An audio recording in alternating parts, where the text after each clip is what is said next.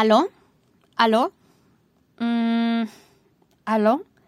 Sí, sí. Yo sé mucho de hackers y esas cosas. Ajá. A ver, dígame. Mhm. Mhm. ¿Quién se infectó de ransomware? ¿Sí? Sí, sí, típico está de moda. Ajá. Todo se le cifró. Usted no se preocupe. Lo más importante es respirar y no pagar nada. ¿Tiene respaldos? ¿Sí? Ok. Bien. Vaya por ellos y hay que empezar a trabajar sobre ellos para restablecer la operación con el menor impacto posible. ¿Qué? ¿Cómo que sus respaldos estaban en un disco duro USB que estaba conectado al servidor que se cifró? Es broma, ¿verdad? ¿Es verdad?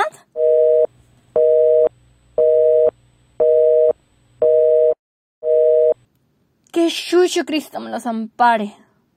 Voy a bloquear este número. O sea, ya no les pido usar Ativo y Deception, que es lo más avanzado para poder combatir el ransomware. Pero de menos que el respaldo no les puede infectar. En fin, suban el volumen porque hoy les traemos un podcast en conjunto con nuestros amigos de Activo Networks y aprenderemos a defender nuestra empresa del peor enemigo, el enemigo interno. Dale play, que ya comenzamos.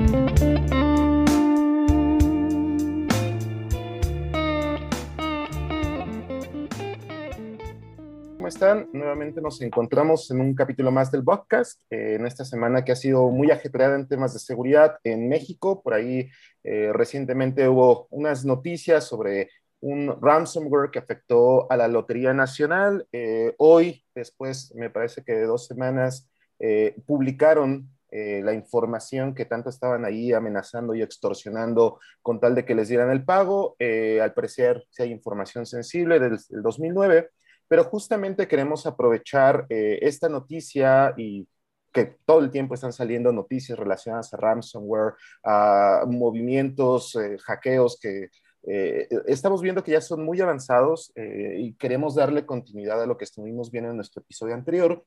Y en esta ocasión nuevamente traemos a Juan Carlos de invitado, pero esta ocasión también traemos a un compañero de él que trabaja en la misma empresa, en Nativo Networks, que se llama Jeremy. Juan Carlos, Jeremy, si se quieren presentar ustedes mismos, ¿cómo están? Hola, hola Carlos, ¿cómo estás? Pues muy, muy, contento de estar nuevamente con, contigo y con la audiencia de, de a través de esta nueva edición de Bootcast. Eh, muy contentos, la verdad, y digo, ya, ya diste un resumen bien rápido de lo que vemos todos los días en México eh, digo, y en otras latitudes, latitudes del mundo, pero eh, lo importante es de que pues seguimos enfocados a este tema para ver cómo podemos colaborar en estos problemas y, ahora bien, pues le, cedo la palabra a mi compañero Jeremy, que es su primera vez aquí con nosotros y, pues encantado de que nos acompañe, Jeremy. Sí, no, un gusto, gracias. Eh, como mencioné antes, es un placer para estar ah, participando aquí con vosotros también y para una buena plática. Pues muchas gracias por aceptarnos la invitación. La ocasión pasada, de hecho, habíamos estado con Juan Carlos, estuvimos hablando eh, de movimiento lateral, principalmente de ataques hacia la cadena de suministro. Eh, y hoy lo que estamos viendo es probablemente una de las consecuencias de, este tipo de ataques. Y algo que, que, bueno, no es, no es ningún misterio, es una de las soluciones que actualmente se están proponiendo mucho para lograr proteger a las organizaciones es precisamente el deception. Y el deception eh, principalmente escogimos este tema porque lo que queríamos era sacarlo de, del buzzword, porque hoy en día se escucha mucho Deception y otras tecnologías que, Juan Carlos nos estuvo mencionando la ocasión pasada, y queremos centrarnos en realmente qué es Deception, qué podemos esperar de él, eh, cuál es la diferencia con respecto con enfoques similares, cuáles son las diferentes técnicas y demás. Entonces, eh, pues nos gustaría mucho empezar conociendo realmente qué es el concepto de Deception seguro, Carlos. Eh, este tema, y digo, mencionaste un tema bien importante, el, rubro ese de los famosos buzzwords. Eh, yo recuerdo que el Deception, eh, por allá en 2015, ya ves que antes de los RCAs, por ahí algunos, no sé si analistas o especialistas de seguridad, empiezan a decir, pues, ¿cuáles crees que sean los buzzwords de esta edición del RCA? Y en aquel tiempo estábamos hablando y apareció, creo que por primera vez, el concepto de deception. Es decir, no es un tema nuevo, tampoco te diría que hoy es algo de moda porque ya venimos trabajando con esto pues buen rato. Yo te diría que tanto Jeremy como tu servidor, y ahorita vamos a dejar que Jeremy nos colabore en ese punto, pero ya tenemos buen rato colaborando con la parte de Deception. Eh, para entrar así de lleno, ¿qué es Deception? Eh, bueno, hay muchos temas ahí, malas concepciones, malos entendimientos. Eh, tú mencionaste algo relevante. Normalmente esto se asocia al famoso concepto de honeypot, que lo vamos a mencionar más tarde. Pero digamos, si agarramos una definición formal, eh, tomado, digamos, de alguna literatura para que sea referencia para la audiencia, pues podemos definir el ciberdeception o el ciberengaño como una contramedida activa utilizada para dominar los procesos cognitivos del adversario o del atacante en este caso, para inducir errores en su pensamiento, eh, obviamente en su proceso cuando lleva un compromiso como tal, y que a partir de ahí un defensor pueda explotar. Eh, esta definición pues está muy romántica, muy, muy formal, muy seria, pero cuando hablamos con un cliente, con una organización, cuando le queremos platicar de deception, pues obviamente estamos hablando de técnicas del engaño, mecanismos de engaño, en lo que vamos a encontrar por ahí, pues respuestas falsas, eh, confusiones provocadas hacia el atacante, desvíos o redirecciones de la información o del proceso del atacante y otras series de falsedades o, engaños como tal que pues nos van a permitir captar al atacante lo más temprano posible. Eso para empezar yo creo que sería eh, una definición digamos formal para ir poniendo en contexto y seguramente a partir de ahí hay más dudas y vamos a empezar a desmenuzar este tema en conjunto con Jeremy. Jeremy, no sé si quieras eh, mencionar algo. Ah, no, eso lo explica bien como un sumario. Ah, realmente hace años, como dijiste, que la mayoría de la gente hubiera estado pensando en los honeypots, que originalmente fuera algo como un proyecto uh, todo al lado, tal vez para un empleado, algo que hizo para diversión, ah, para ver cómo podría ayudar a una organización. Ah, pero ahora como está, ahora ha empezado para convertirse a algo mucho más no complicado, pero mucho más evolucionado en la auto, auto ¿cómo dice? Automation. Perdón, automatización. No, no, automatización. Sí, perdón. ahora tiene eh, mucho más por esa parte y está eh, en la parte completa de una eh, arquitectura de seguridad. es muy interesante el tema y cómo está evolucionando. Ahorita ambos mencionaron mucho la parte de honeypots. Yo recuerdo que eh, las ocasiones en que llegué a encontrarme un honeypot, pues prácticamente era un, eh, creo que se llamaba Dionea, el, el, era un proyecto open source, era una distribución Linux con algunos servicios vulnerables. Eh, realmente, desde el punto de vista de un pentester, de un atacante, creo que era fácil poder detectar que era eh, un equipo vulnerable a propósito, porque de repente te encontrabas redes que eran Windows, que tienen un Active Directory, y de repente te encontrabas un servidor Linux por ahí, que era un kernel, creo que 2.4, 2.6, ya muy viejo, eh, y un montón de servicios y puertos abiertos. Eh, lo que ustedes mencionan es el deception va más allá, tal vez ya me estoy empezando a meter un poco más en, en la tecnología que se está utilizando, pero ahorita algo que mencionaste, Juan Carlos, fue eh, utiliza diferentes técnicas para generar engaño, para realmente eh, mostrarle al atacante respuestas que le hagan pensar que está frente a un sistema real, que, que no es un sistema completamente falso a propósito. Eh, por ahí me habías comentado en alguna ocasión que incluía no solamente el sistema operativo, sino también señuelos como archivos y demás. ¿Cómo es que se generan estas respuestas engañosas? ¿Es inteligencia artificial? ¿Son reglas que ya están fabricadas? ¿Cómo surge todo esto? Bueno, no, no necesariamente eh, tenemos que hablar de, inteligencia artificial o machine learning, eh, como es el, el, corazón o la esencia de marketing, yo diría en algunos casos de algunas otras tecnologías. Yo pudiera decir que en ese aspecto las tecnologías de deception son mucho más sencillas en su concepto, pero yo te podría decir también que mucho más poderosas en la efectividad de lo que busca un analista. Eh, inevitablemente, Carlos, eh, hablar de deception, pues tiene que llevarnos un poquito al antecedente de los honeypots, como mencionabas y mencionaba Jeremy, porque los honeypots, pues son el antecedente tecnológico, es decir, hablar del engaño, pues es hablar de honeypots. Eh, estos elementos, y que digo, seguramente lo vamos a detallar más tarde, pero pues es algo que cayó en desuso a finales de, los 90, principios de los 2000. Eh, si tú recuerdas y mencionaste este proyecto de Dayonea, incluso en México hay algunas eh, colegas del medio que participaron activamente en esos proyectos eh, de, de, honeypots, de investigación. Eso yo creo que era la clave del concepto de honeypots, era poner algo ahí en las redes de los clientes, las redes externas fundamentalmente, no hablábamos como hoy en día hablamos de la red interna, del directorio activo, no hablábamos tal vez de malware como se conoce hoy en día, mucho menos de esquemas de sandbox, análisis de malware, como hoy se entiende, por supuesto, y mucho menos del ransomware.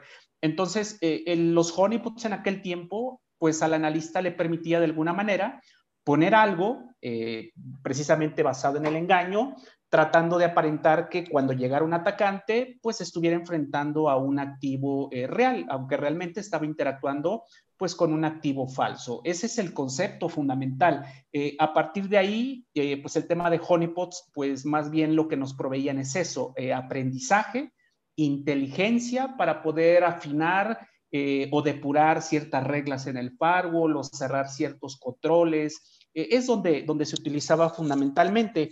Y ahora bien, estas respuestas engañosas que mencionas, yo te pudiera decir hoy en día que uno de los valores fundamentales de esa característica eh, lo podemos encontrar en los conceptos de protección del Active Directory, donde hoy en día el Deception, ya el Deception moderno, que vamos a detallar más adelante, ya nos brinda la capacidad de que cuando un atacante esté dentro de la red y pretenda o intente buscar información del directorio, como es un mecanismo o más bien es un paso común del atacante como parte de su playbook. Por ejemplo, preguntar, oye, ¿cuáles son las cuentas del dominio? Eh, ¿Cuáles son los controladores de dominio del entorno que está comprometiendo?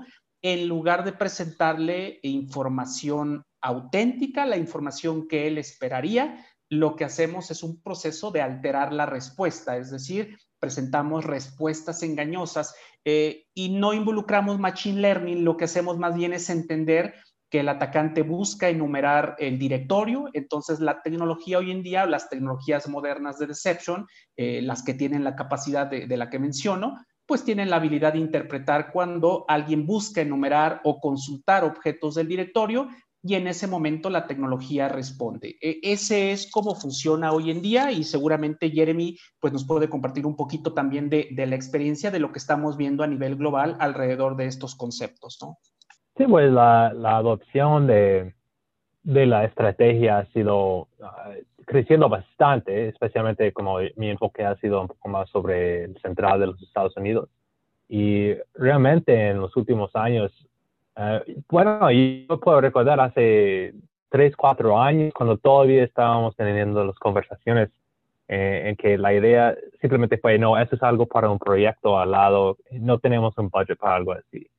Uh, pero en las noticias recientes, eh, como estamos empujando de ver la importancia de tener una respuesta para movimiento lateral ah, y la idea que algún día probablemente vas a tener una brecha, uh, está llevando el enfoque eh, más adelante en, cómo uno podría estar batallando contra esto. el enfoque está eh, recibiendo más luz ahora, podría decir.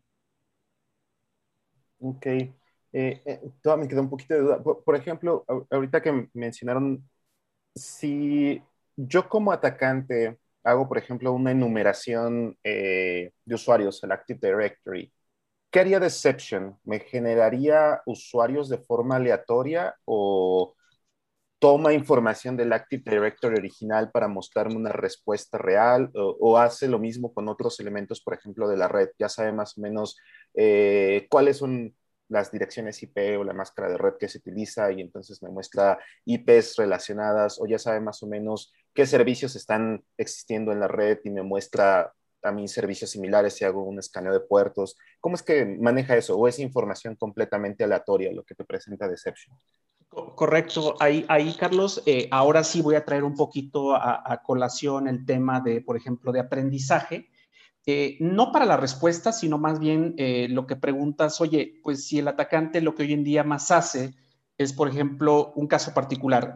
Rápidamente un atacante puede hacer un comando como un NLTest, por ejemplo, para conocer la lista de controladores de dominio de la organización, no requiere privilegios administrativos, utiliza una herramienta nativa del mismo sistema operativo, lo que se conoce como técnicas o herramientas living of the LAN. ¿Qué es lo que hace la herramienta? Bueno, la herramienta en un proceso de aprendizaje pues requiere entender cuál es la estructura, por ejemplo, de los host names, cuál es la estructura de las cuentas de usuario, cuál es el direccionamiento existente.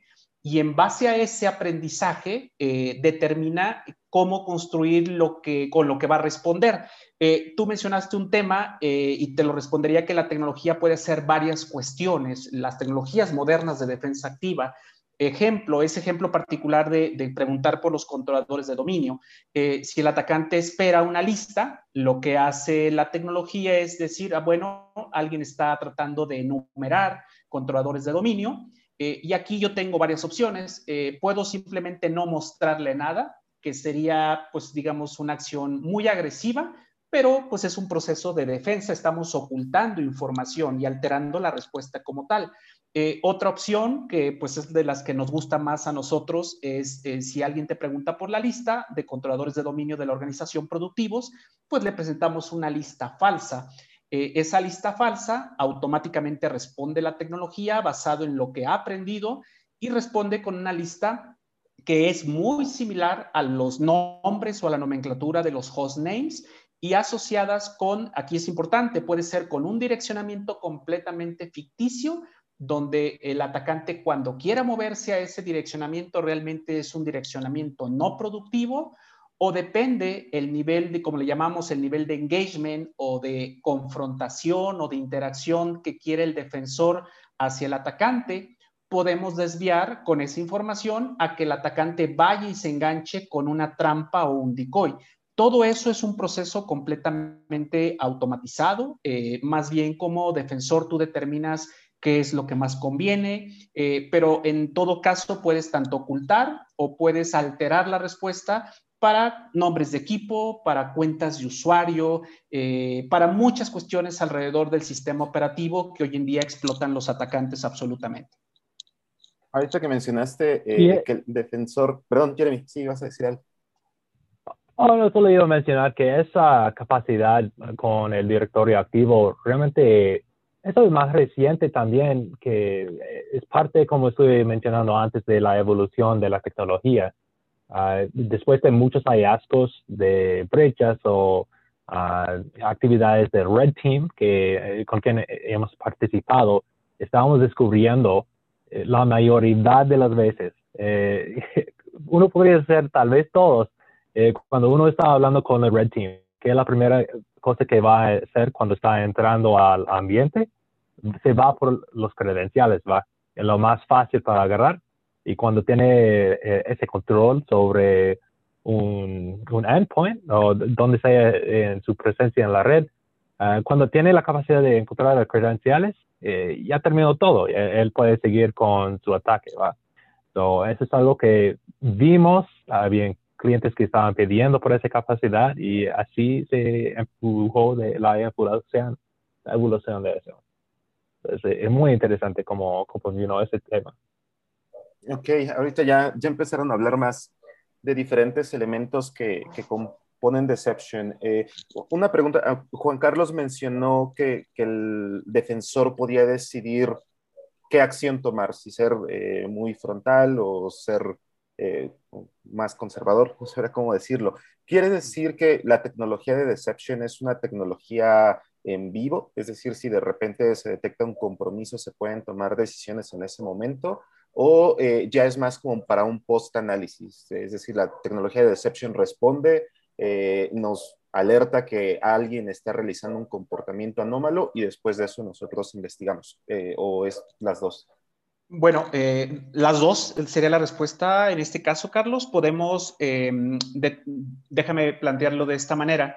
Eh, uno de los grandes eh, mitos, y que lo vamos a detallar, pero me voy a adelantar un poquito, es de que este tipo de tecnologías solamente son detectivas. de hecho, yo te podría decir que esa, ese rubro o esa mala concepción incluso se toma desde el primer estudio de Garner, eh, donde dice que estas tecnologías pues son para un enfoque detectivo. Entonces, muchas organizaciones piensan que, bueno, es detección. Te estoy hablando 2015, cuando empezábamos a cambiar este paradigma de que ahora hay que movernos de la prevención a la detección. Y a muchas compañías como que no les quedaba claro por qué detección, si ya habían adquirido y pagado muchos dólares por temas preventivos. Entonces, la tecnología hoy en día, si te das cuenta en ese caso de uso que veíamos de decir, bueno, si el atacante viene y pregunta por un objeto del directorio y yo le respondo con uno falso, pues ese es un, elemento donde estamos interrumpiendo su proceso cognitivo, como decía la definición formal, es decir, el atacante va a confiar en lo que le estamos presentando y de alguna manera estamos interrumpiendo, quebrando, eh, desviándolo a una interacción completamente diferente a lo que él esperaba, que, pero para que él es exactamente lo normal de, de lo esperado. Pero interesante porque tú puedes decir, bueno, si yo estoy observando que un atacante está enumerando el directorio activo, más allá de que yo ya sé que lo estoy engañando y desviando, tú tienes varias opciones hoy en día. Puedes, por ejemplo, decir manual o automáticamente eh, por el analista, decir, ¿sabes qué? Quiero aislarlo por completo. Ese es, eh, yo lo que te puedo decir que basado en lo que vemos en Latinoamérica, es lo que hace la mayoría de, los, de las organizaciones o del defensor, de decir, bueno, estoy viendo algo anómalo, no me interesa aprender nada más, desviemos al atacante o aislémoslo por completo con otra solución o con la misma solución de deception o a través de un Network Access Control o un EDR. Entonces, esa es una acción mucho más disruptiva, estamos respondiendo. Pero está el otro caso, por ejemplo, eh, estamos viendo alguna interacción, ahora voy a decir que no en el Active Directory, vamos a, a decir que el atacante lo estamos viendo en una trampa. Bueno, podemos dejar que el atacante siga haciendo cosas en la trampa o incluso todavía mejor, en el escenario previo del Active Directory, podemos decirle esa IP, que es la fuente del ataque, lo podemos desviar en automático a una red completamente de engaño. Es un proceso de desvío automatizado donde le decimos a la, tecnología, ¿sabes qué atacante? Eh, estás haciendo algo malicioso, vamos a moverte a una red de engaño. No vas a interactuar con nada más de lo productivo de la red, pero queremos seguir aprendiendo. Entonces, eso ya es para organizaciones que se sienten tranquilas de lo que están haciendo, pero sobre todo, eh, y lo que hoy en día el paradigma y que vamos a hablar más adelante de Mike Shield, donde no solamente me interesa cortar la acción del atacante, me interesa seguir aprendiendo de él. Entonces, hoy podemos hacer eso como tal o las tecnologías lo permiten, Carlos. las dos capacidades son muy importantes. Ah, lo que vemos eh, muchas veces con organizaciones tal vez donde no están tan maduros con la organización en su equipo de defensa o tal vez si no realmente existe un equipo, tal vez solo es un tipo ahí trabajando, no tiene la capacidad para estar investigando todo. ¿va? lo bueno en estar en el poder para estar distrayéndole en vivo es que no solamente estamos uh, mostrándole la alerta en tiempo real, pero estamos distrayéndolo para comprarle tiempo de reaccionar al mismo tiempo. Uh, so, si quiere chequear lo que está pasando después, está perfecto, se puede hacer. Ah, pero es muy importante tener las dos capacidades y, eh, como dije, normalmente cambia la estrategia depende de la, madurez de la organización. Y previamente Jeremy había mencionado ya algunos conceptos por ahí como los decoys, eh, endpoints y demás. Eh, hay, me, imagino que Deception va como en, en capas, en estilos, en donde estamos protegiendo a nivel red, tal vez a nivel eh, aplicación, servicio? ¿Cómo, ¿Cómo, son estos estilos del, del Deception? Correcto. Ahí, Carlos, esa, esa famosa cobertura del Deception, vamos a decirlo de esa manera, eh, como lo planteas, es algo que definió Garner desde el primer documento. Y digo Garner porque, pues, si bien no es la verdad absoluta, pues es quien define tendencias, ¿no? Y que al final, pues, se vuelven mercados, eh, que los, los compradores pues empiezan a abordar para adquirir nuevas tecnologías. Eh, y en ese primer estudio ellos definen algo lo que se conoce como la famosa pila del engaño o del deception, donde dice que el engaño pues se tiene que abordar o se puede implementar en diferentes capas y niveles. Eh, esos, esas cuatro capas, que es la parte de red, la parte del punto final, la parte aplicativa y de datos que tú mencionas, Hoy en día además lo podemos extender a la nube. Eh, te, estoy hablando de que ese primer análisis fue 2015. Hoy en día el Deception se puede mover a la nube eh, y se puede mover a aplicativos particulares como el directorio activo que ya mencionamos. Pero aquí es bien, importante entender que cuando hablamos de la capa de la red, es lo que históricamente los clientes, las organizaciones han entendido que es el deception nada más. Es decir, el concepto de honeypots que teníamos desde los años 2000, pues bueno, ahora los trasladamos, pero a la red interna. Eh, esa es una de las primeras diferencias, Carlos, del deception contra los honeypots. Eh, mencioné previamente que los honeypots están orientados a red externa, sobre todo temas de researching, lo siguen utilizando los fabricantes de seguridad, eh, algunas entidades en México, sobre todo financieras, me ha tocado, pues que implementan algún mecanismo incluso con temas de Raspberries, pues para empezar a captar algo en la red externa. Pero hoy en día donde abordamos el concepto de deception es precisamente en la red interna. Lo que nos interesa es acelerar la detección, reducir ese famoso concepto del dwell time, poder aislar lo más temprano al atacante antes de que haga algo. Entonces, Hoy en día, pues podemos implementar Deception en varias capas. Hacerlo en una sola, Carlos, yo te pudiera decir que es un concepto muy limitado de Deception y yo creo que ahí Jeremy pues tiene mucho que aportarnos en ese sentido, Jeremy.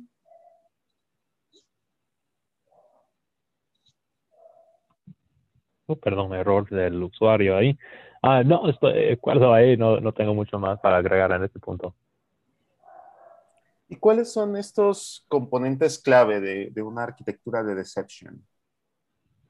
Eh, ¿Quieres mencionar ahí algo, Jeremy, o quieres que toque ese punto? No te preocupes, aquí estamos para hacer teamback. No, está bien. Uh, puedes seguir ahí en esa. Ok, perfecto.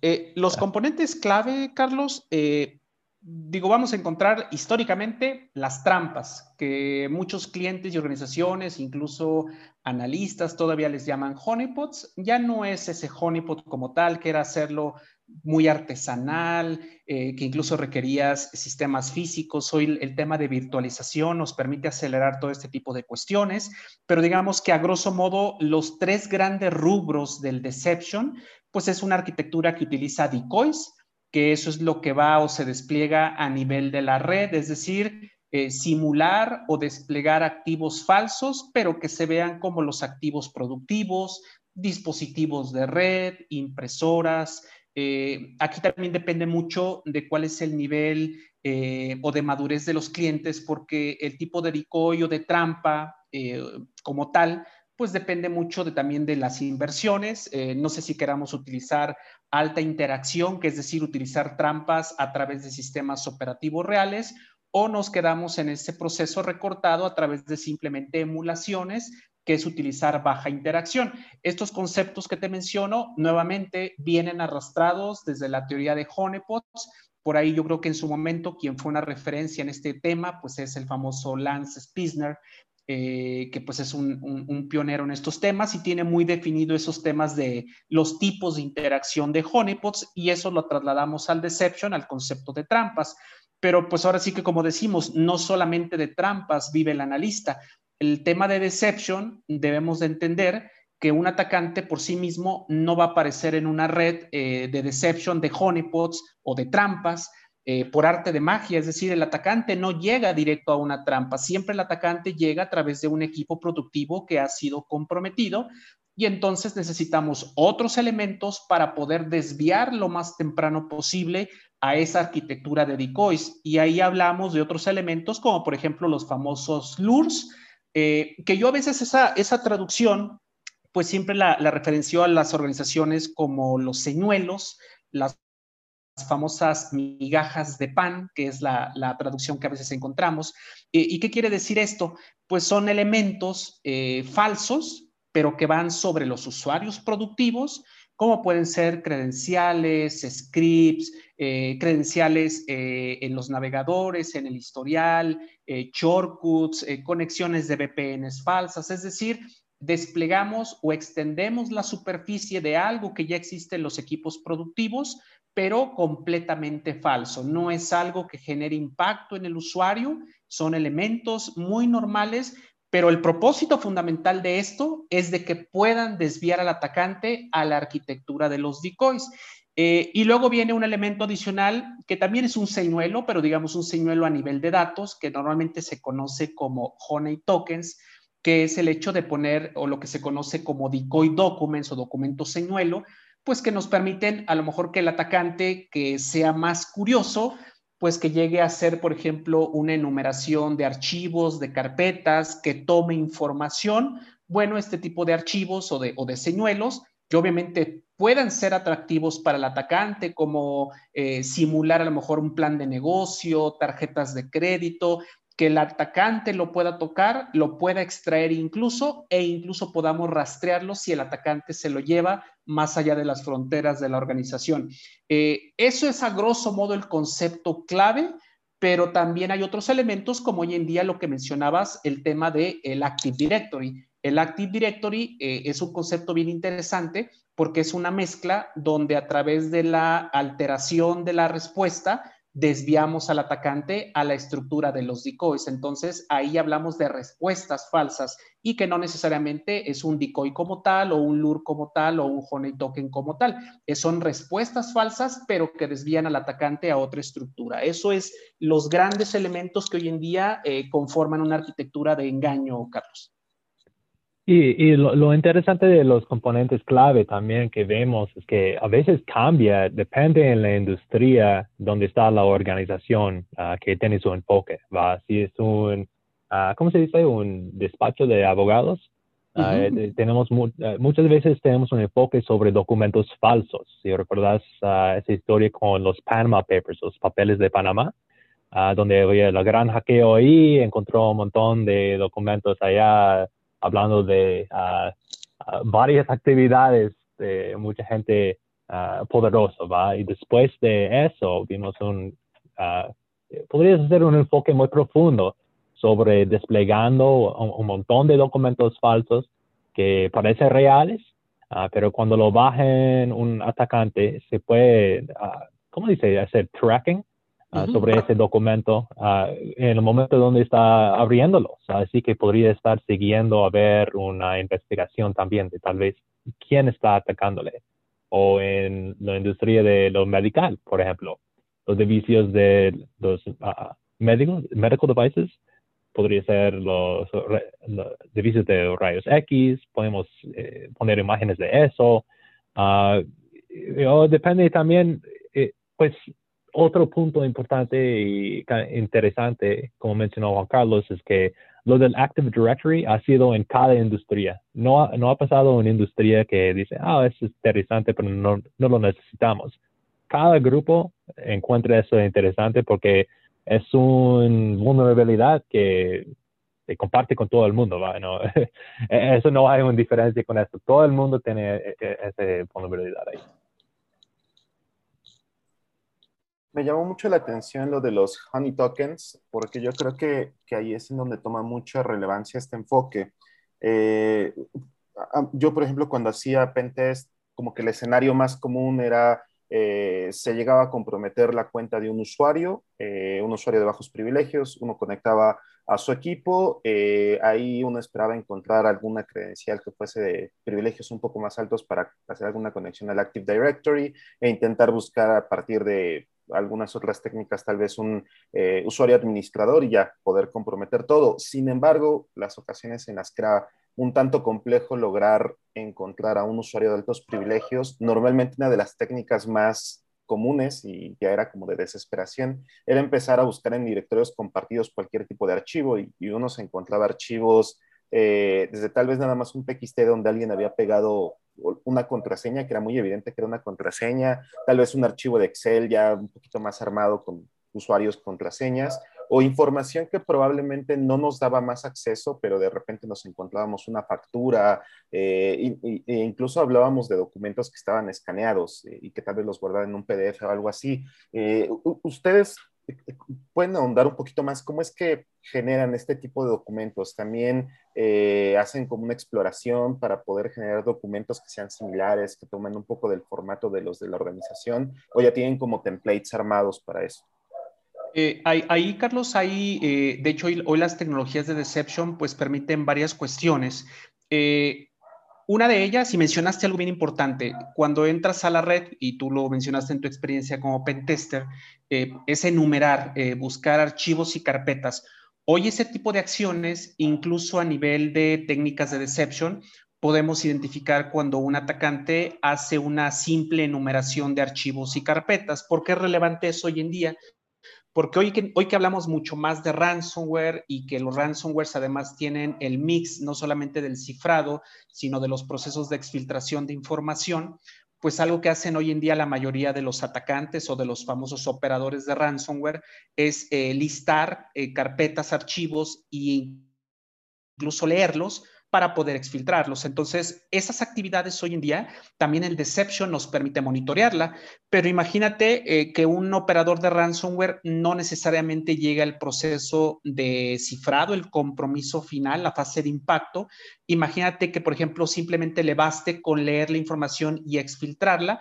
Bueno, ahí los documentos señuelo tienen gran valor porque si bien no evitamos como tal exfiltración, y voy a decir no evitamos entre comillas, eh, podemos rastrear de que si ya salió información de las máquinas, pues podemos saber a través de estos eh, Honey tokens o documentos señuelo, pues que documentos que en teoría no debieran de salir de la organización, ahora se encuentran en otras manos. Ese es un mecanismo para detectar temprano un incidente de seguridad.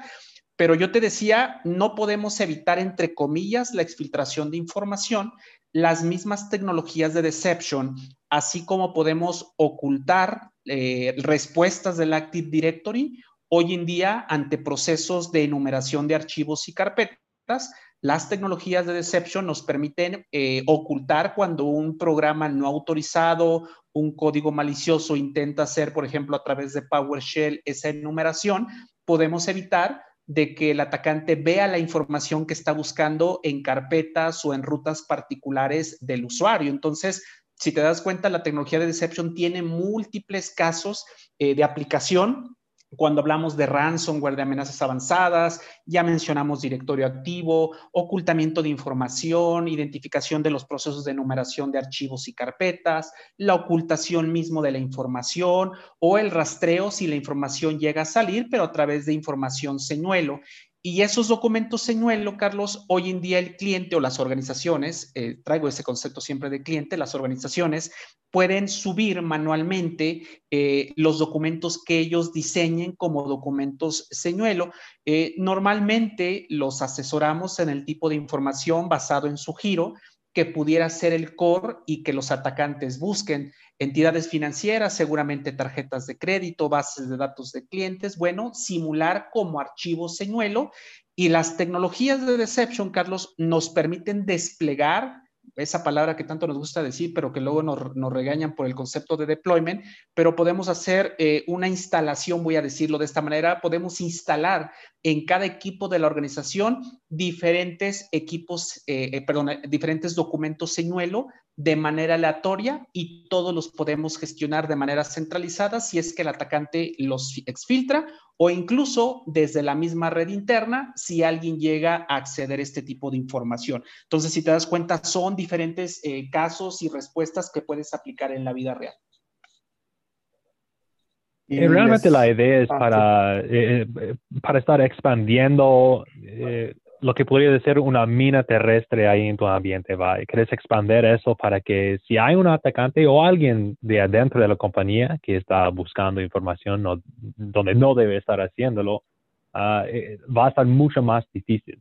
So, eh, con la capacidad para mandar varias trampas así, automatizado, uh, podría ser muy útil, pero también si quieres hacerlo más personalizado, como hemos visto en algunos tipos unos casos donde, por ejemplo, hay una compañía eh, muy grande, más que 100 mil personas ahí, que solo habían dos personas que sabían de una ah, situación, un despliegue de deception ahí. Y lo que hicieron fue desplegar trampas, unos documentos falsos que parecía lo que fueran los pagos o los, ah, los sueldos de sus colegas y estarían metiendo varios documentos así, ah, porque había un eh, ¿cómo dice?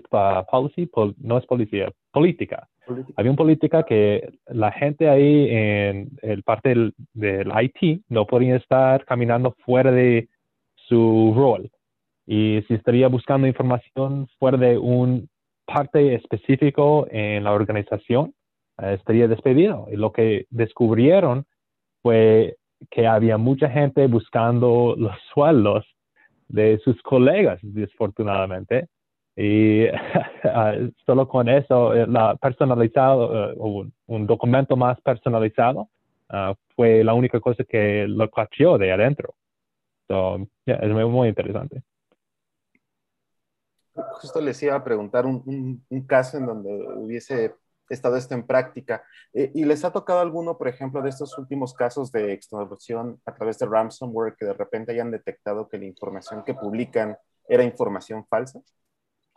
Bueno, de, hecho, ahí el concepto, Carlos, eh, yo te podría decir que podemos llegar, y sí, hemos llegado, pero digamos que la visión, eh, con la experiencia que tenemos de la tecnología, incluso es llegar mucho más atrás en la fase del atacante.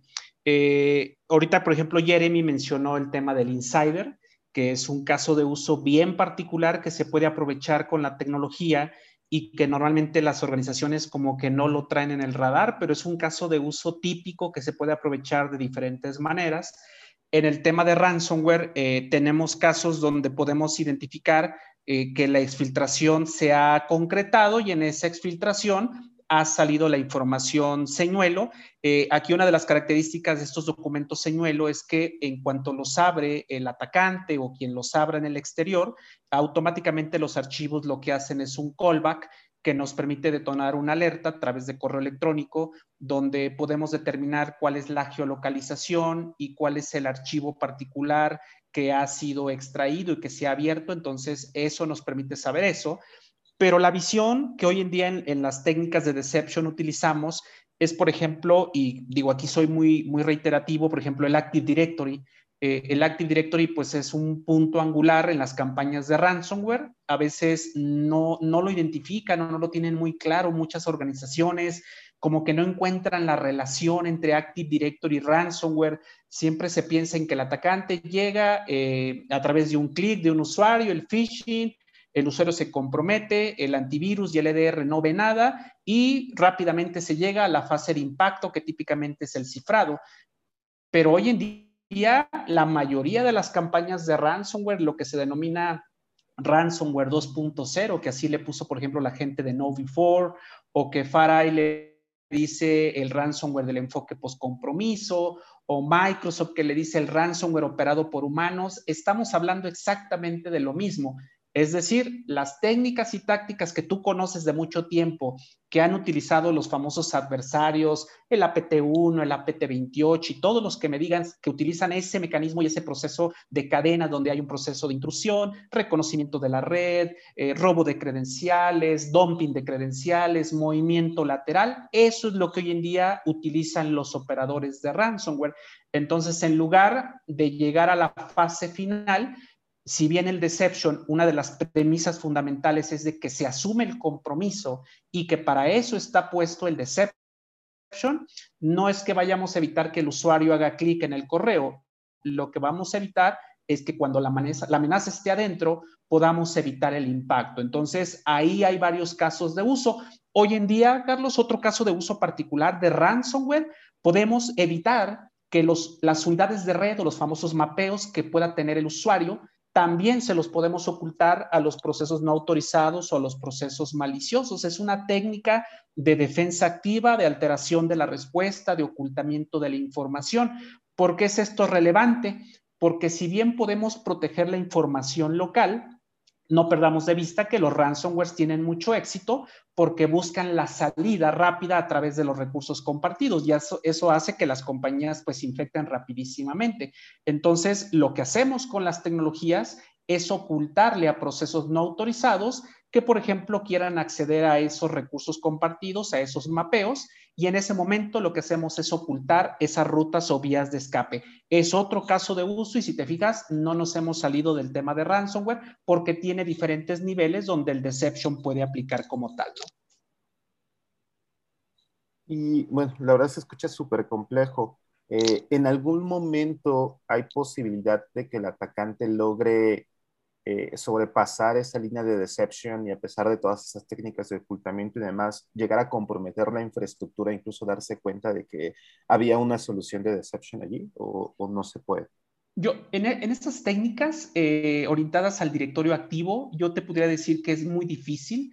Donde el atacante eh, más bien tiene éxito es cuando hace, y tú lo mencionaste muy bien al inicio, cuando el atacante hace enumeración de decoys que utilizan concepto de emulaciones. Por eso yo te podría decir que mucho del éxito que tenemos hoy en día eh, como compañía, y digo, no, no voy a ser comercial, pero eh, digamos el enfoque que nos diferencia del resto es de que en el concepto de trampas eh, utilizamos alta interacción, es decir, sistemas operativos reales. Porque esto es importante, este es un concepto base. Un atacante a lo mejor te hace un reconocimiento en la red, eh, identifica que hay un equipo particular que a lo mejor te expone el puerto 3389. El atacante, digo, no sabe en ese momento que es una trampa, asume que hay un servicio de RDP abierto y a lo mejor intenta conectarse. Obviamente, al ser una emulación, la emulación simplemente lo que hace es exponer el puerto, simular que existe el servicio, por eso son emulaciones. Pero cuando el atacante quiere engancharse más, hacer temas particulares PowerShell, conexiones a través de WinRM, de WMI, todo ese tipo de cuestiones, las trampas, pues realmente en concepto de emulación su respuesta es nula y para un atacante o para un pentester avanzado, pues rápidamente se va a dar cuenta que eso es un, un deception, es una trampa. La ventaja de utilizar sistemas operativos es de que podemos igualar los activos productivos con las imágenes que utilicen las compañías. Entonces, la alta interacción nos permite incrementar la autenticidad al máximo para que las técnicas de deception puedan ser efectivas. Eh, y nuevamente, digo, mencionaste, eh, hay técnicas que absolutamente no caen dentro del deception o que no tienen cobertura absolutamente. Eh, eso nosotros como, como fabricantes lo tenemos muy claro. Hay técnicas particulares donde a veces ni las soluciones CDR van a hacer absolutamente nada por eso el mapeo respecto del ataque de Mitre es muy relevante para que los clientes entiendan cuáles son las áreas de oportunidad que tienen hoy en día y cuáles puede cubrir ahí el Deception, Carlos. Y ahorita que ya empezaste a platicar de lo que sí es Deception, de lo que no es Deception, eh, y al ser una tecnología que, pues es, yo todavía la considero muy disruptiva, ahorita ya mencionaste fechas muy, pues ya 2015, 2016, ya, son cinco años. Eh, aún así yo sigo viéndola como una tecnología muy nueva, tal vez porque México no tiene tanto que, empezó a penetrar, pero ¿cuáles son los mitos que están alrededor de, de Deception? Bueno, eh, el primero, eh, y creo que ya hasta nos adelantamos un poquito, eh, pues es cuando le presentas a alguien el mito número cero, te dicen deception, ah, son honeypots, no, no me sirve, es un concepto viejo, es una, tecnología obsoleta. Bueno, eso es lo primero. Entonces, yo siempre les digo a veces en, tono de broma que honeypots y deception no es igual. haciendo alusión ahí a la canción del príncipe, que seguramente Jeremy es fan de José José. Eh, el tema de deception, pues es un concepto y yo mencioné algunas diferencias. Honeypots, eh, red externa, eh, más orientado a procesos detectivos para afinación de ciertos controles en la red externa, obtención de inteligencia, procesos manuales para poder construir este tipo de trampas o de honeypots como tal, eh, hay diferentes, obviamente diferentes tipos de honeypots dependiendo del nivel de complejidad que quiera hacer el, cliente o la organización. Eh, y el deception, pues las ventajas es orientado a la red interna, aprovechar temas como la virtualización, el uso del trunking o de las VLANs de la organización. Eso nos permite inundar las organizaciones de trampas en segundos. Podemos inundar N cantidad de trampas de manera automática en la red. Esa es una ventaja absoluta desde un eh, punto central. Eh, obtención de inteligencia, capacidades y técnicas de deception mucho más avanzadas que solamente ponerle al atacante una trampa y que si es fortuito el atacante tal vez llegue a la trampa a través de un reconocimiento, pero hoy en día los atacantes no necesariamente tienen que escanear la red para que el defensor diga, ah, ya agarré al atacante. El atacante a veces puede pasarse de largo de un equipo productivo a otro y nunca va a moverse a una trampa. Entonces, eso es muy relevante cuando hablamos de deception, de meter todos los elementos de deception que mencionábamos de manera activa dentro de la red. No sé si ahí Jeremy quiera profundizar sobre este primer mito número cero, ¿no? Ah, yo solo agregaría que si realmente hay alguien que todavía piensa que es un honeypot nada más, después de escuchar todo lo que hemos dicho hasta ahora, yo diría que bueno, velo por cinco segundos y tu mente estaría cambiado. Es como ver un, eh, como un carro viejo y compararlo con un Tesla ahora. Eh, se, ha cambiado bastante. Y, ahorita que mencionó Jeremy, eh, de verlo, ¿cómo se ve, Jeremy? ¿Cómo se ve el Deception? ¿Se ve desde los ojos de un analista como una consola, un dashboard donde se está monitoreando? ¿Son diferentes elementos? ¿Cómo, incluso físicamente, que vemos una appliance en donde tenemos una appliance en cada una de nuestras VLANs. Eh, mencionó Juan Carlos también toda la parte de virtualización. Se utiliza realmente virtualización, algo como VMware por debajo, utilizan contenedores para hacerlo más ligero. ¿Cómo realmente se ve Deception? Ah, pues en, nuestro caso estaría más por eh, un dashboard y tenemos muchos casos donde en el caso de un analista es la primera cosa que está viendo en la mañana cuando entra a la oficina. Eh, eh, está, eh, muchas organizaciones han puesto tanta importancia después de agarrarlo ah, porque han descubierto que es la primera línea de defensa realmente. sí hay los firewalls, sí hay todos los endpoints, necesita todo eso, e, eso sí es importante, pero cuando uno podría ver una amenaza en tiempo real que ya está dentro de la red, normalmente eso lleva una alta importancia en, en los ojos de un analista. Eh, desde el dashboard se puede ver eh, todo. está, puede seleccionar todas las trampas que tiene, se puede organizar por los documentos falsos. Ah, hay otra parte para el directorio activo específicamente. Uh, pero es muy fácil para estar organizado con todo, aun si uno tiene miles de trampas o documentos falsos, como sea. Eh, y ahí, Carlos, eh, hablando sobre el tema de arquitectura, yo creo que mencionaste un tema bien importante.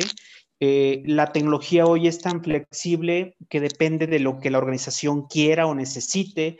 Podemos aprovechar la virtualización existente, VMware, Hyper-V, Podemos hacer el Deception en la nube, eh, Amazon, Azure, eh, Google, Oracle.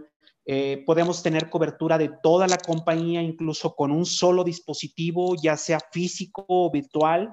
Y todas esas localidades remotas podemos hacerlo con un componente ligero que, no, que nos evite poner a playas en cada sitio. Imagínate poner a playas en una compañía o en un banco donde quiera monitorear movimiento lateral, reconocimiento y decirle que hay que poner una appliance en cada sitio, bueno, eso sería una locura, no es escalable, en términos de costo no es viable. La tecnología y hoy en día de lo que manejamos, un solo appliance nos permite gestionar hospitales completos con todos sus puntos, eh, bancos con sucursales. Eh, esa ventaja competitiva a nivel de componente, pues nos permite escalar grandes organizaciones sin que las compañías tengan que, pagar grandes cantidades de dinero. Eh, hay también te voy a mencionar otro tema de lo que decía Jeremy. Ese dashboard, como cualquier otra tecnología, tiene su punto de gestión. Pero otra de las ventajas del Deception, Carlos, es de que, pues imagínate eh, una compañía pequeña, y voy a decir pequeña entre comillas, a lo mejor 5 mil empleados y que solamente tiene una persona en el área de seguridad, tiene Deception, pues imagínate eh, estar viendo eventos y respondiendo a cada uno en la medida que lo puede o que, lo, que le permite hacerlo. Eh, una de las ventajas de la tecnología es el hecho de disparar lo que conocemos eh, o denominamos playbooks, es decir, imagínate que en la madrugada, 3 de la mañana, en la consola se detona una actividad de enumeración de cuentas privilegiadas, es decir, un atacante está buscando cuentas del grupo de domain admins, que es una actividad de reconocimiento dentro del directorio. En ese momento no hay nadie en la empresa, el analista pues está o el dueño de la tecnología está durmiendo en su casa. Bueno, la tecnología hoy en día permite automáticamente o de manera automatizada responder a esos eventos, los más críticos que determine el analista, eh, esto es granular, es decir, a lo mejor no es la misma importancia observar una enumeración que observar un intento de conexión por RDP a un decoy. E, esa valoración eh, lo tendrá que hacer el analista, pero imagínate que sucede eso en la madrugada, eh, la tecnología hoy en día permite responder y aislar la fuente en automático. Al día siguiente que llegue el analista puede saber qué es lo que detonó ese playbook, a qué hora se detonó, cuál fue la causa, qué respuestas o qué integraciones se aprovecharon, se utilizó el, EDR, el firewall, eh, la solución de Network Access Control. Depende lo que tenga la compañía, se puede utilizar para poder acelerar la respuesta. Ese es otro de los factores de por qué Deception y Honeypot no es igual, Carlos. Ahorita porque también, como... Ah, sí, perdón, Jeremy. Oh, no, perdón, que eso le iba a decir que el punto también con deception en ese caso para un analista es que uno no quiere alertas con las trampas. ¿va? Que ya hay una alerta, es uno, es una de dos cosas. Si tal vez estás al principio de tu vida con una estrategia de deception, tal vez encuentras una misconfiguración. Ok, eso es algo que quieres saber en todos modos.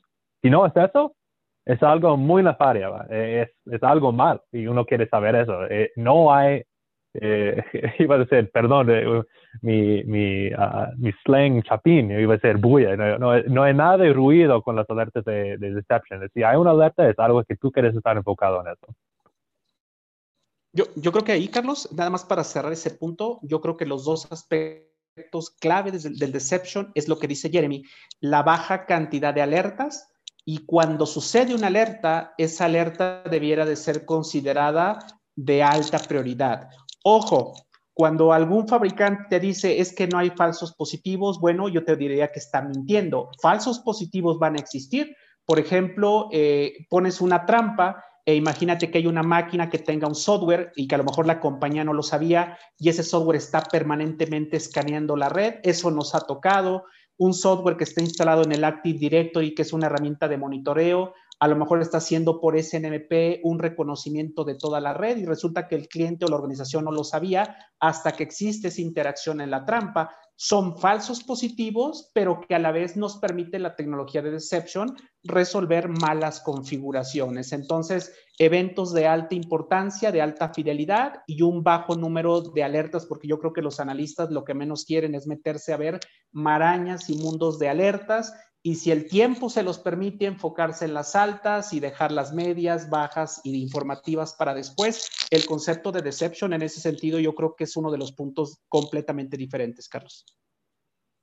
Sí, de hecho me acaban de cambiar todo, toda mi visión que tenía sobre deception. Eh, el comentario de Jeremy de hay empresas que de repente ya lo empiezan a tomar como una herramienta eh, principal eso me parece muy interesante porque normalmente estamos acostumbrados a que todo lo queremos integrar a un correlacionador, eh, pero por los comentarios que ahorita me mostraron, realmente el mismo Deception podría ser el centro de toda la estrategia de detección y a partir de ello de disparar más cosas. Eh, eso no, no había realmente tenido ese enfoque sobre, sobre Deception. No sé si era también parte de los mitos que querían plantear, porque yo normalmente lo veía como una herramienta tal vez para organizaciones con un nivel de madurez más alto que querían ir un poco más allá, pero por lo que entiendo puede aplicarse desde un monitoreo básico en una organización pequeña que tal vez no está tan madura.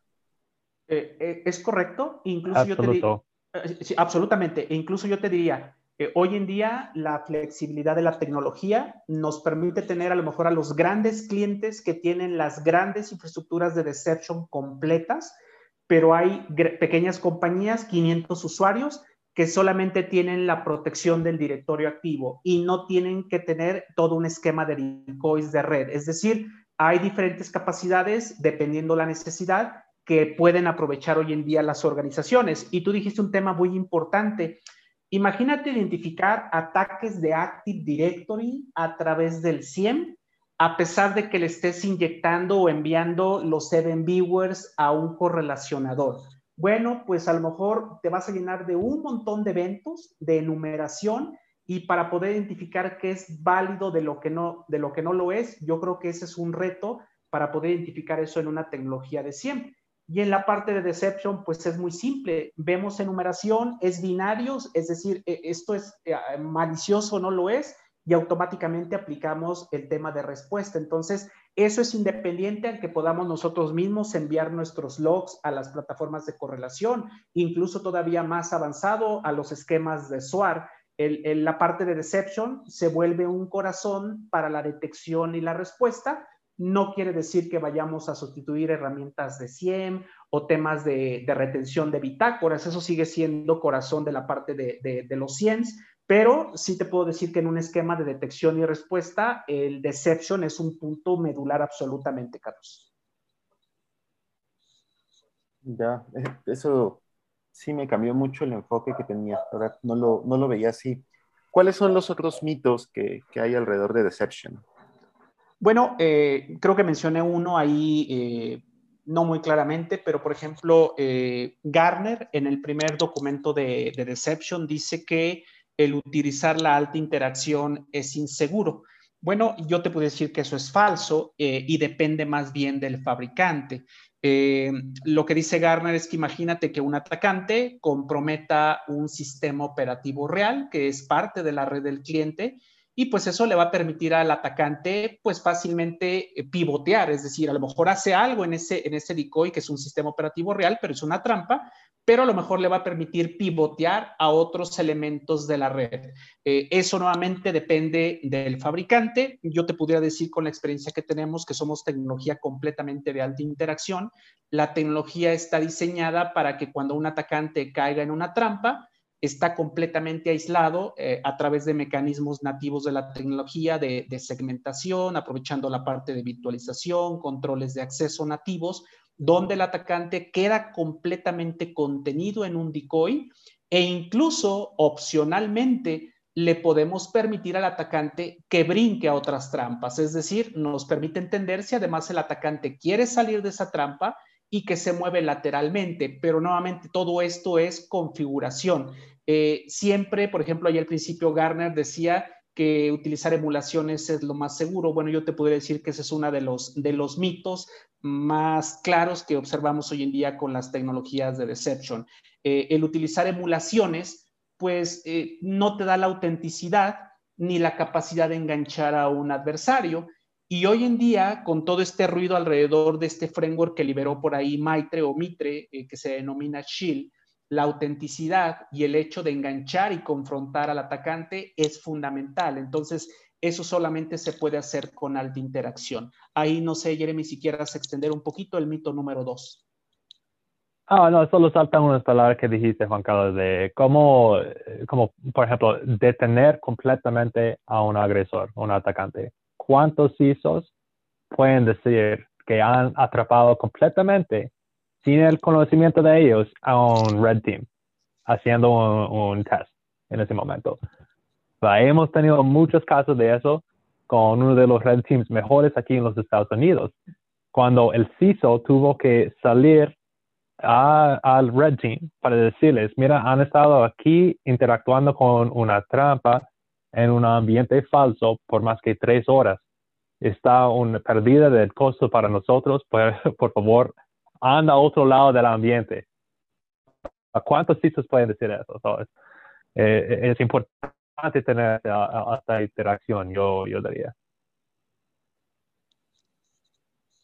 Sí, yo también, eh, bueno, la verdad es que no, no, soy muy experto en esto, pero sinceramente desde mi enfoque de, de, alguien que ha estado evaluando una red, si alguien ya comprometió a una de las trampas es porque pues primero ya estaba dentro de la red, ya sea que es un insider o que sea eh, realmente un atacante, ya dio el primer paso. Entonces, ya, yo ya no le tomaría tanta relevancia si puede saltar un sistema productivo o no. Eh, las soluciones de seguridad al final están enfocadas a reducir el impacto, no a completamente evitarlo. Entonces, creo que sería el menor de los males en, ese caso. Correcto. Eh, al final, y, creo que lo pasamos un poquito por alto, eh, al final lo que te interesa como defensor es detectar lo más temprano posible, eh, reducir ese concepto del famoso dwell time, que si bien hoy en día, y pues lo que nos dicen los colegas de, Mandian, bueno, que ya incluso hasta esta nota dieron la mención hasta el inicio, Carlos, pero los colegas de Mandian, el, último dato que nos dan en su famoso reporte, el, el M-Trends, el de tendencias del último año, pues han bajado o, se ha reducido el dwell time a 24 días, o sea, eh, ha bajado muchísimo. Pudiera parecer que, pues sí, las organizaciones han mejorado sus defensas, absolutamente. Eso ha permitido que detecten lo más temprano, en menos de un mes, pero también el otro punto y que se describe en el documento, la realidad es que hoy en día el ransomware es muy agresivo y eso permite que las entidades se den rápidamente cuenta de que han sido parte de una brecha. Entonces, eh, es un pro y un contra, es contradictorio hasta cierto punto esa paradoja, eh, pero aquí es relevante porque ese dwell time no lo podemos dejar pasar por alto. En el 2016 era de 416 días, es decir, un atacante vivía en la red sin que fuera detectado por más de un año, pues que era una locura. Y si tú te acuerdas, Carlos, porque lo recuerdo que digo, tú tienes mucha experiencia en este tema, cuando hablábamos de las brechas a los retailers, las famosas campañas de, los APTs, que, que, cuando salía una, pues era wow, era como que la gran noticia, eh, Operación Aurora, eh, que un atacante exfiltró información, pero se detectó que estuvo cuatro meses en la compañía, eso era lo que veíamos antes. Y no es que no lo, no lo sigamos viendo, pero hoy quien se roba el aparador son los operadores de ransomware. Eh, a lo mejor no requieren estar tanto tiempo, depende el tipo de la amenaza y extraen información y además secuestran, que es eh, un concepto pues muy agresivo, ¿no? Entonces, y además extorsionan. Entonces, eso es importante porque al final el deception lo que busca es reducir que el atacante pueda seguir moviéndose lateralmente o conseguir sus objetivos como parte de una intrusión absolutamente, Carlos. Te iba a preguntar qué era el dual time, pero ya lo, ya lo definiste. ¿Qué otros mitos eh, surgen alrededor del deception? Bueno, yo, yo, ese mito 3, eh, Jeremy, se me hace que tú lo quieres platicar porque pues eso tú lo has visto mucho en, Estados Unidos y aquí sería muy importante que nos compartieras lo que tú vives con el mito número 3, ¿no? Ajá, es uno de mis favoritos también, que el deception era un enfoque pasajero. Lo escuché en 2018, uh, ah, es, es, algo del pasado. yo no sé si necesitamos eso, pero la verdad está cambiando. Aquí en los Estados Unidos eh, en este año hemos visto un empujo mucho más fuerte para proyectos ya en el budget para Deception, ah, porque la gente está empezando a dar, cuenta.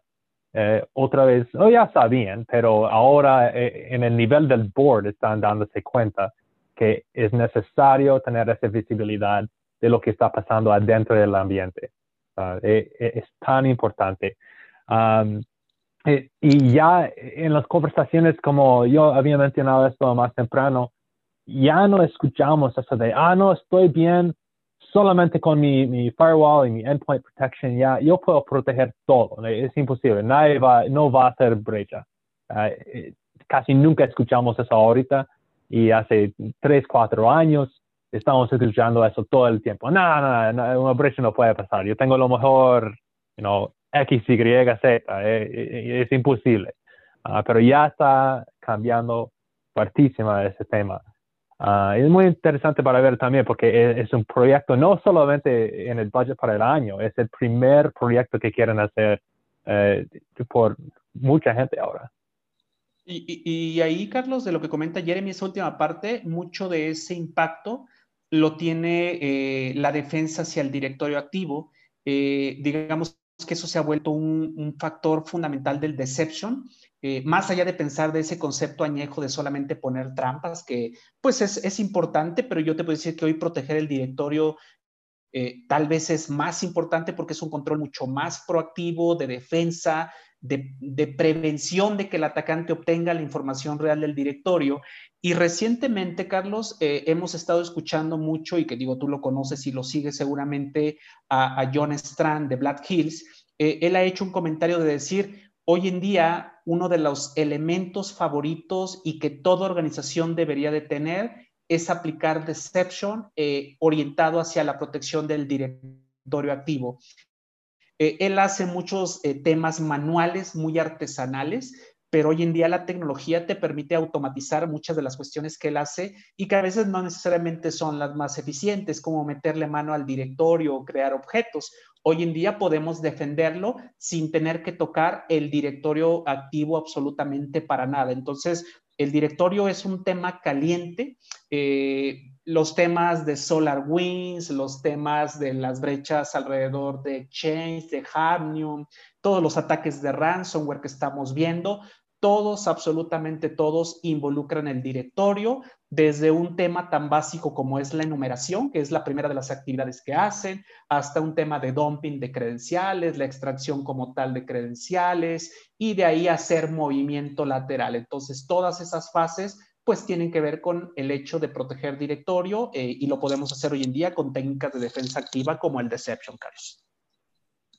Sí, interesante. La verdad es que después de, de, lo que me han platicado, a mí también ya me queda claro que no es, no es algo pasajero.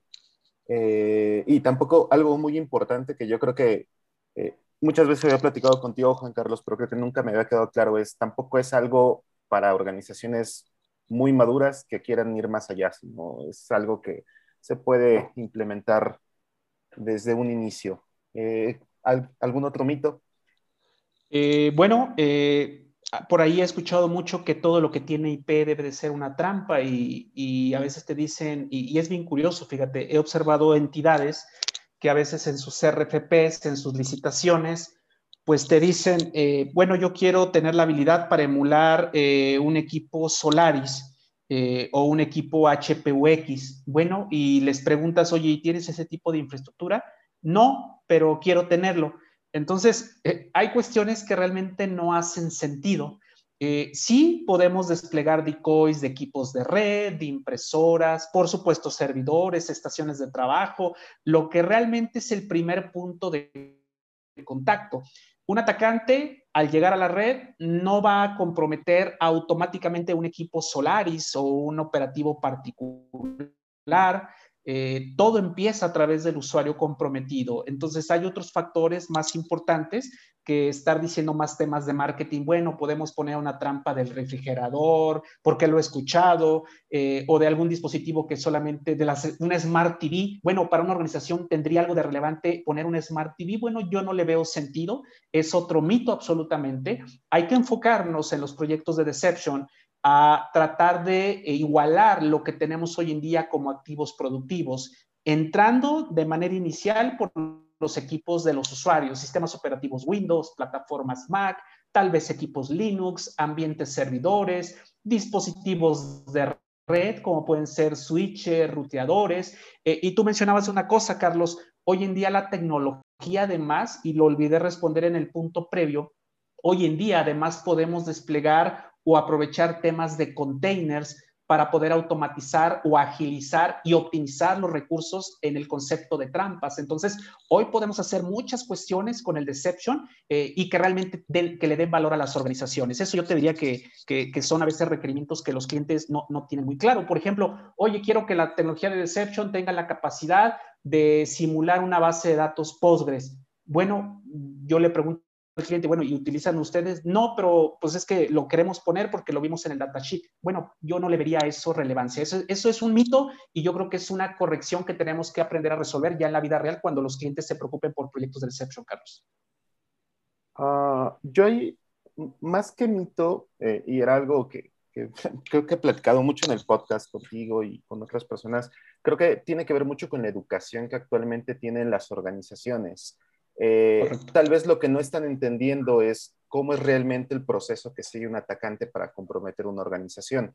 Eh, seguramente un atacante eh, va, yo creo que le va a ser mucho más sencillo comprometer un Active Directory que comprometer una impresora para que de ahí tal vez se robe solamente la primera página de un documento o comprometer, como decías, ¿no? un refrigerador. Yo creo que esos son como ese tipo de de, dispositivos que comprometes en tu casa porque lo compras, te pones a investigar eh, sobre él y vas y te vas a DEFCON a, presentarlo. Pero realmente cuando estás haciendo un compromiso de una organización, ya sea de forma maliciosa o porque es el proyecto que estás ejecutando, eh, pues no te vas a eso, te vas al, valor de la organización y el valor de la organización va a estar en sus documentos, bases de datos, en el Active Directory, en otros equipos productivos, en sus aplicaciones. Yo creo que ahí es como falta de entendimiento de, los de las áreas de TI, tal vez, de, la gente de seguridad, cuando arman sus requerimientos, no, no saben qué quieren y por lo tanto, pues uno,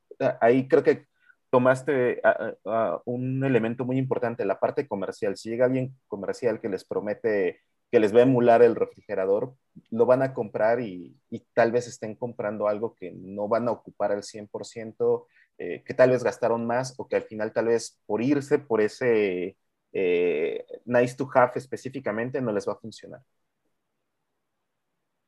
Es, correcto. Y, digo, e, ese es un punto importante y pues yo creo que, eh, digo, eso es muy simple, pero si quieres brincamos al mito 5 que por ahí eh, ya lo tocamos previamente y que es el deception no me sirve porque no bloquea.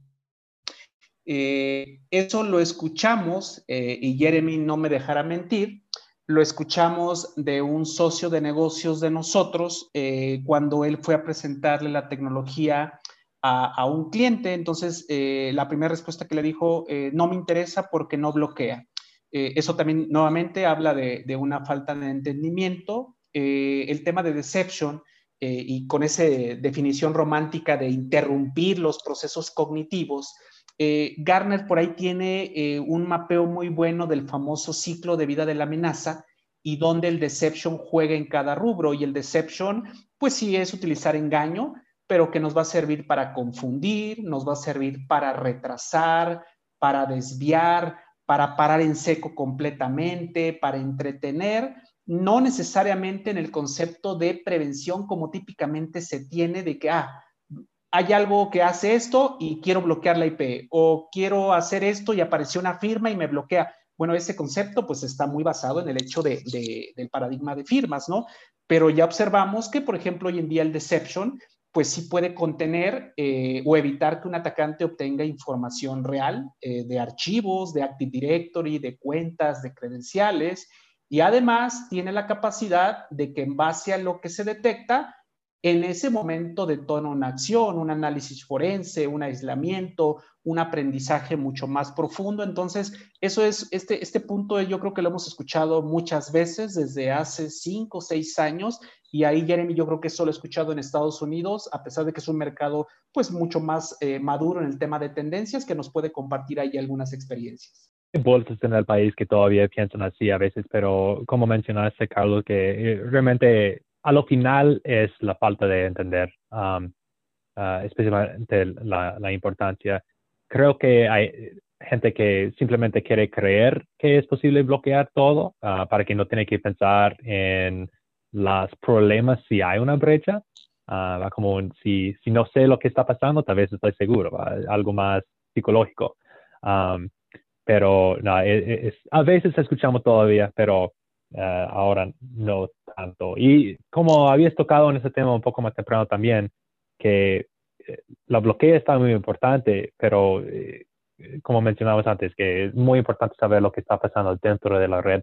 Y si uno piensa, ah, para los que tal vez no entienden tanto la, la posibilidad de lo que puede hacer con Deception, eh, uno tiene que pensar también en las brechas grandes que siempre están en la noticia. Si es una entidad del gobierno, una entidad de la fortuna, como sea, cualquier número, el 10 o el 100 o el va, eh, todos ellos tienen todas las herramientas. por ejemplo, si checamos a un, una brecha del gobierno, el gobierno está usando cualquier herramienta que podrías pensar, pero todavía tiene la brecha porque siempre los atacantes están siempre encontrando maneras para evitar ah, lo que tienen. siempre va a tener importancia para saber lo que puede pasar ahí. Y, todo esto que mencionaban es a lo que llamaríamos defensa activa eh, o es algo diferente?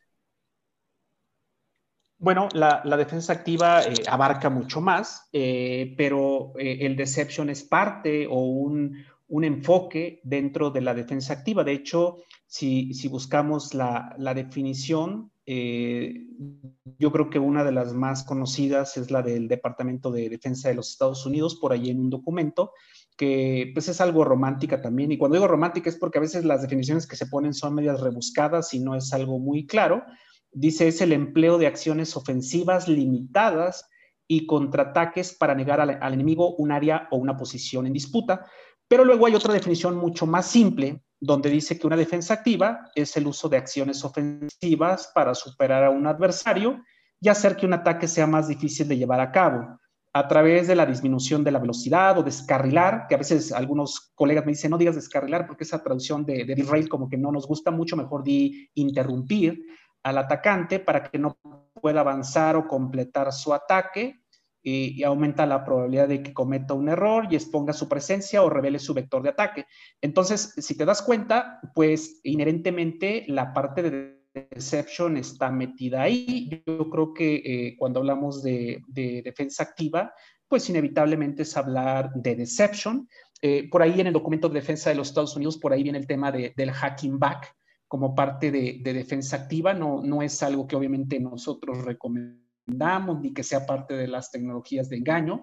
Eh, puede ser considerado parte de la defensa activa en algún aspecto, pero no es a lo que estamos enfocados estamos enfocados a todo el tema de interrupción, desvío, retraso, confusión del adversario a lo largo de su, de su proceso evolutivo de la amenaza o como la está, la está detonando. Eh, y ahí, Carlos, yo te pudiera decir, digo, ya que estamos casi entrando en, la parte final de, este bootcast, gracias nuevamente por la invitación, yo te puedo decir que hoy en día, eh, cuando hablamos de amenazas, y, y, seguramente tú lo utilizas, el famoso Mitre Attack, eh, que se ha vuelto como un estándar de facto para los defensores, para muchas cuestiones, pero sobre todo para entender cómo, cómo funcionan las amenazas o los atacantes o los grupos de adversarios. Pero hoy en día, eh, la misma entidad, Mitre, eh, liberó el año pasado un framework, un marco bien eh, precisamente 100% orientado a la defensa activa y mucho de ello, eh, yo te puedo decir que el 60-70% de ese framework denominado Maitre Shield o Mitre Shield está orientado a la parte de deception. ¿Por qué? Porque el deception nuevamente es el control favorito, pues para poder hacer todo lo que dice la definición. Incluso es muy interesante, Carlos, porque este esquema de Maitre Shield, pues a nosotros como fabricante nos favorece, porque no solamente abarca deception, abarca otros aspectos bien interesantes, como por ejemplo alterarle la respuesta a un atacante. Bueno, eso es una técnica particular que ya vimos que la podemos aplicar al directorio activo, es una técnica de defensa activa y es algo que aparece plasmado en Maitre Shield. Eh, Maitre Shield, además, Carlos, pues si ya sabemos con el Mitre Attack cómo nos atacan, lo que propone Mitre Shield es ahora decirle al defensor, ¿sabes qué? Si ya sabes cómo nos atacan, pues ahora te brindo una serie de herramientas a través de la defensa activa para que apliques mecanismos de defensa y hagas eh, defensa uno a uno ante las tácticas y las técnicas que se emiten en el Mitre Attack. Entonces, es una herramienta fabulosa para poder aplicar controles de defensa activa dentro de la organización que pueden empezar desde lo más bajo, desde lo más básico, hasta lo más avanzado. Esa es una referencia y una recomendación a todos los, seguidores de, de Bootcast, que yo creo que les recomiendo absolutamente leer porque pues es digamos como el espaldarazo que además necesitaba el Deception para aquellos incrédulos. Es un framework que además viene a avalar absolutamente todo ese enfoque, Carlos. Y ahora que ya vimos o ya me hicieron entender que, que Deception podría ser el centro de una estrategia de, de, protección eh, ¿cómo lo conjuntas con otras herramientas? Por ejemplo, los CDR que hoy en día creo que también se han convertido en la otra base o elemento ya completamente necesario dentro de las organizaciones. Eh, pues voy por lo más básico, de, digo yo, y Juan Carlos podría explicar por la parte táctica más profundo que yo podría, pero eh, en lo más básico te doy un ejemplo de un cliente que, con quien hemos trabajado en el pasado, que su, fue un startup y el CISO, la primera cosa que quería hacer es, obviamente, quería reflejar ataques que vienen. So, va a agarrar su firewall, porque eso es importante, como yo dije antes. Firewall, endpoint, todo eso es muy importante. La primera cosa que agarró fue su firewall en conjunto con Deception, porque cuando pensamos en lo que estamos haciendo en seguridad, el punto eh, más primero de todo es que queremos saber y estar seguro que nadie está adentro de la compañía. Y eso fue su enfoque. So, eh, se, va directamente en conjunto con lo, más básico de reflejar y es la combinación para querer saber lo que está ahí dentro. Correcto. Y, el otro, eh, la pregunta, Carlos, eh, LDR o el endpoint, eh, porque además es una evolución, así como hablamos de honeypots deception, pues hoy en día cuando hablas de un punto final, pues realmente ya el punto final, yo pensaría que la mayoría de la comunidad en seguridad entiende que el punto final, pues es una mezcla y una combinación de múltiples capacidades que han venido en la evolución del tiempo, eh, donde obviamente va el antivirus y que si bien habrá antivirus que todavía operen con firmas, con aquellos antivirus de nueva generación que utilizan Machine Learning y aquellos que operan completamente con consola en la nube. Pero además viene la parte de control de dispositivos y control de navegación y además la parte de EDR que fue como la extensión a esas capacidades de punto final. Es lo que hoy en día se conoce como eh, el endpoint protection, ¿no? Entonces, hoy en día eh, la parte de defensa activa que hemos tanto hablado en esta, en esta charla, viene a extender lo que hoy en día no hacen este tipo de soluciones. Eh, cuando a veces a una organización le platicas esto, pues pareciera que obviamente le quieres echar un rollo mareador, pues para tratar de vender y obviamente pues es un objetivo que buscamos.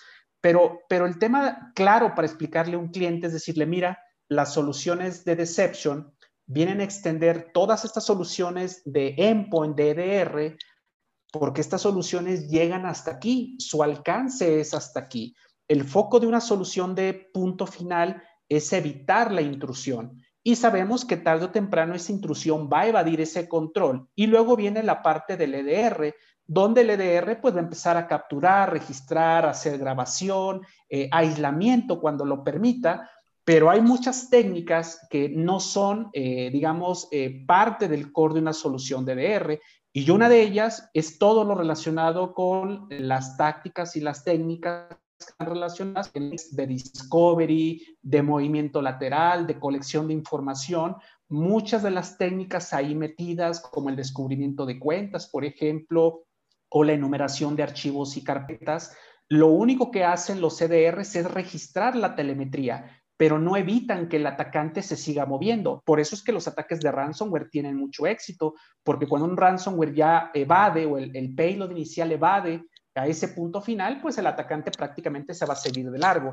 Es por eso que hoy en día las técnicas de defensa activa a través del deception nos permiten extender, eh, y yo te puedo decir que hoy en día con las pruebas que tenemos como fabricante, podemos extender hasta en un 42% eh, lo que pueden hacer los CDRs. Eh, y aquí no importa realmente cuál sea el EDR, llamémosle los que están de moda, los que han estado por mucho tiempo, eh, sin decir marcas, eh, y, además bien, bien interesante porque hoy en día con la mayoría de ellos tenemos una integración nativa, no solamente para extender sus capacidades de detección y defensa, sino además para aprovechar ese componente ya existente y que lo podamos utilizar para hacer contención. Entonces, si te das cuenta, es una coexistencia nativa que existe y es donde hoy, por ejemplo, Garner dice que algunas soluciones de punto final pudieran mejorar sus capacidades si incorporan técnicas de defensa activa, Carlos.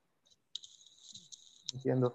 Eh, bueno, ya platicamos mucho de ransomware y, creo que estaría de más preguntar sobre eso. Es que hacer una pregunta que, a mí me parece interesante, eh, sobre todo porque Jeremy mencionó por ahí eh, organizaciones en las cuales se puede tener todas las soluciones que queremos. Y recientemente yo tuve contacto con una organización que tuvo un incidente, la cual eh, tenía todas las soluciones que nos podemos imaginar. Tenía soluciones de RASP, porque su incidente fue a través de sus aplicaciones.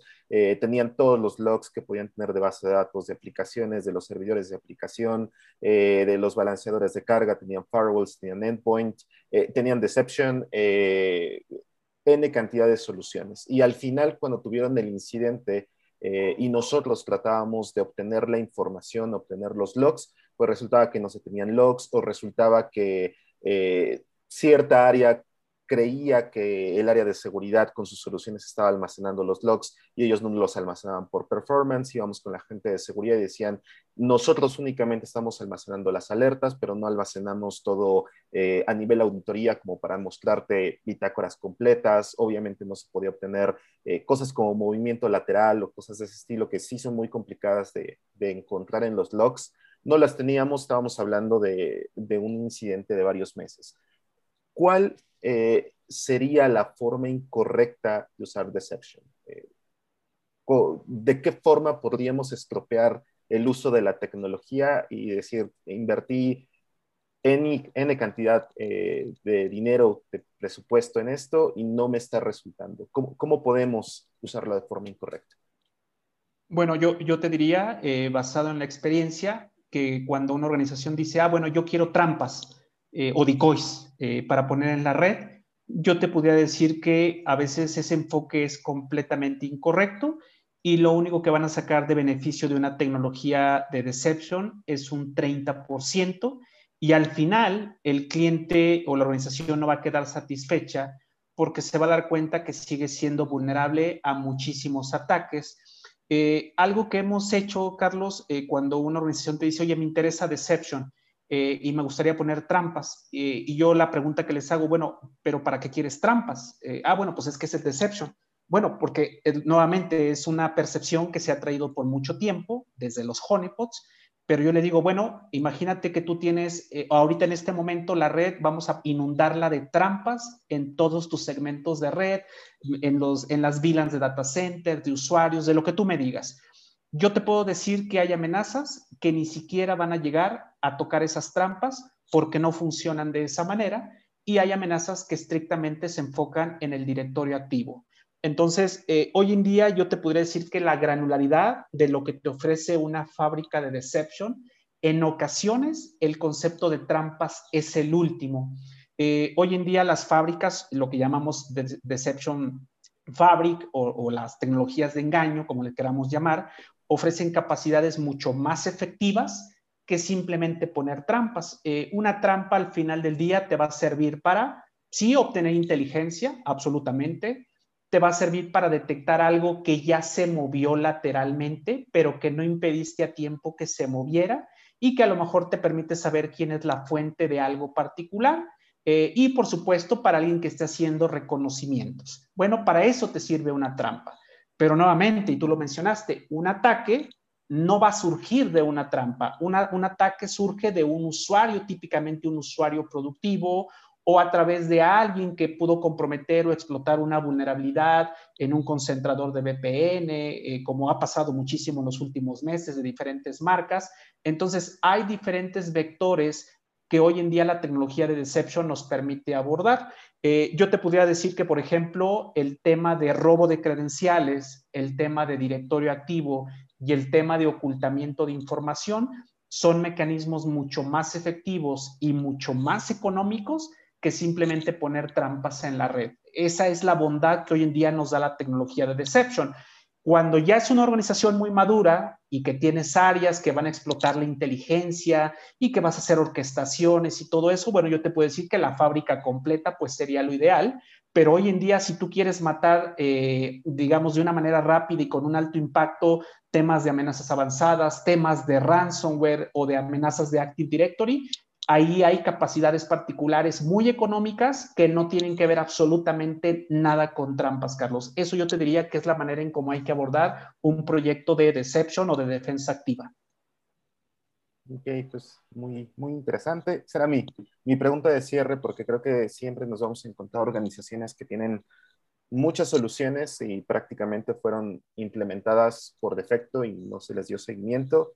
Eh, y vemos ahí el presupuesto desperdiciado y tal vez los resultados no son los que esperaban. Eh, no sé si ustedes quieran agregar algo más, eh, algún anuncio. obviamente, pues sabemos que ambos vienen de parte de Activo Networks. si ustedes quieren platicar algo específico de Activo o algo así, lo pueden hacer con todo gusto.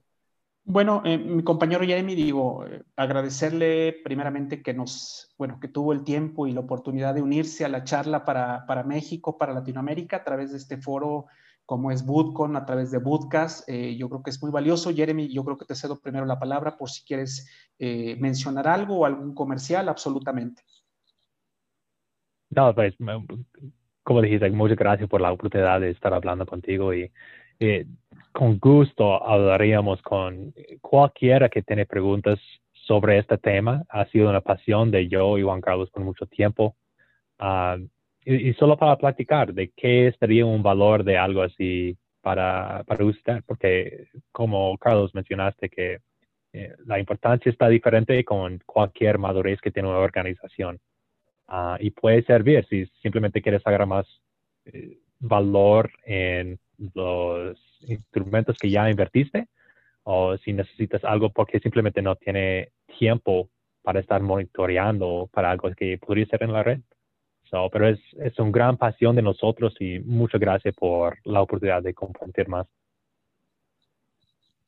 Y bueno, en mi caso, Carlos, nuevamente agradecerte por el tiempo. Yo sí me voy a permitir hacer un comercial para, para toda la, la, comunidad que nos escucha. Eh, invitarlos a un webinar que tendremos, Carlos, el próximo junio 21 eh, a las 2 de la tarde, tiempo de México.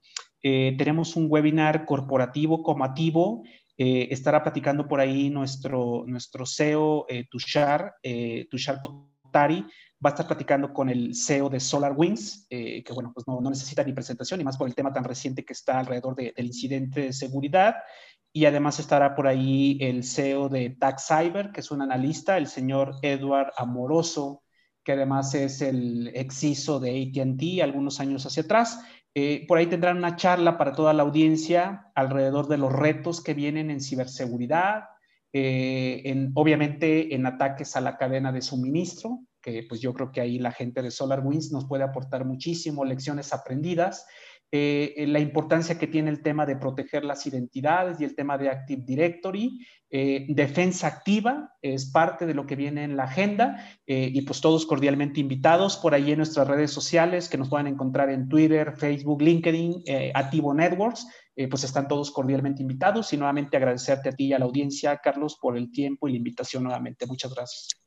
No, al contrario, ustedes por haber aceptado. Eh, también, si quieren compartir sus contactos, ¿en dónde los podemos encontrar a ambos? Eh, absolutamente, en mi caso, bueno, me voy a adelantar, eh, Jeremy, jeremy arroba activonetworks.com. mi compañero Jeremy nos ayuda y está focalizado en cobertura híbrida tanto para Estados Unidos como Latinoamérica. Y tu servidor, Juan Carlos Vázquez, basado en México para atender México y Latinoamérica. Mi correo juan arroba activonetworks.com. Eh, ahí nos encuentran para cualquier duda, eh, recomendación, consejo, eh, cómo plantear un proyecto de deception, ventajas, casos de uso, análisis competitivo, tendencias, lo que necesiten, estamos felices de ayudarlos y de seguir evangelizando, no nada más en lo que nos enfocamos como fabricante, sino en otros temas donde podamos colaborar y digo, estar en estos foros a través de tu, de tu invitación, Carlos, pues encantados de hacerlos absolutamente.